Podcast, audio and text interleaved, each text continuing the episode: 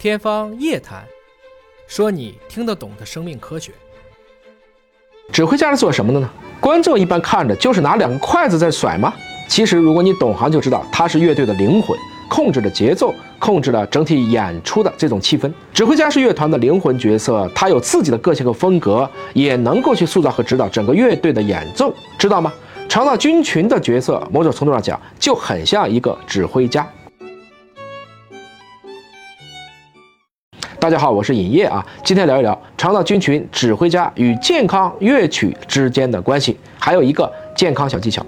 营养健康交响乐演奏的如何，取决于菌群指挥家的塑造。您的菌群指挥家能力如何，取决于您如何对他。菌群的指挥家，他的骨干部分最初是来自于母亲。母婴之间的菌群传递对婴儿肠道菌群的建立和发育是有重要的作用的。早在二零二三年的三月，《Cell》子刊有一篇研究的报道，婴儿大概百分之五十八点五的菌群是来自于母亲身上的菌群，包括产道的菌群都能为婴儿的多个部位的菌群提供种子，包括母乳的菌群都能够很好的去帮助婴儿建设他的肠道菌群。这个菌群是传下来的，所以我们也像血脉一样，可以叫它菌脉。是你的肠道菌群能力水平的重要基础。即使我们长大成人了，但是这个因素可能早早的就已经被确定了。我们还可以在其他的因素上进行调节。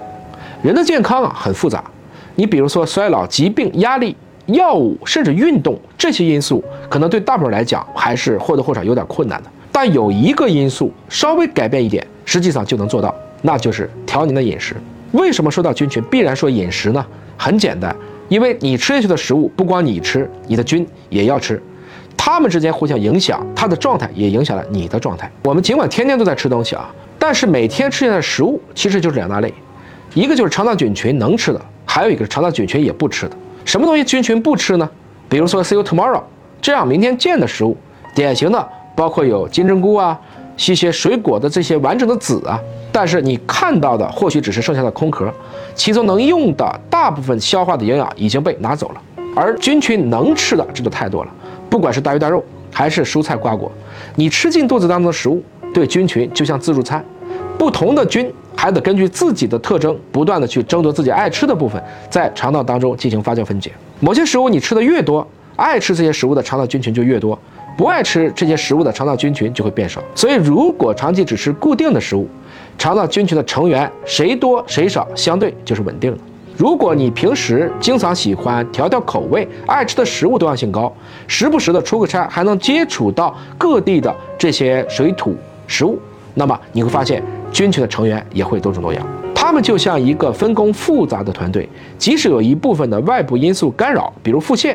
其他的成员也会及时的出手，抑制这些致病菌，修复我们的菌群，包括内环境，使肠道更快的恢复健康状况。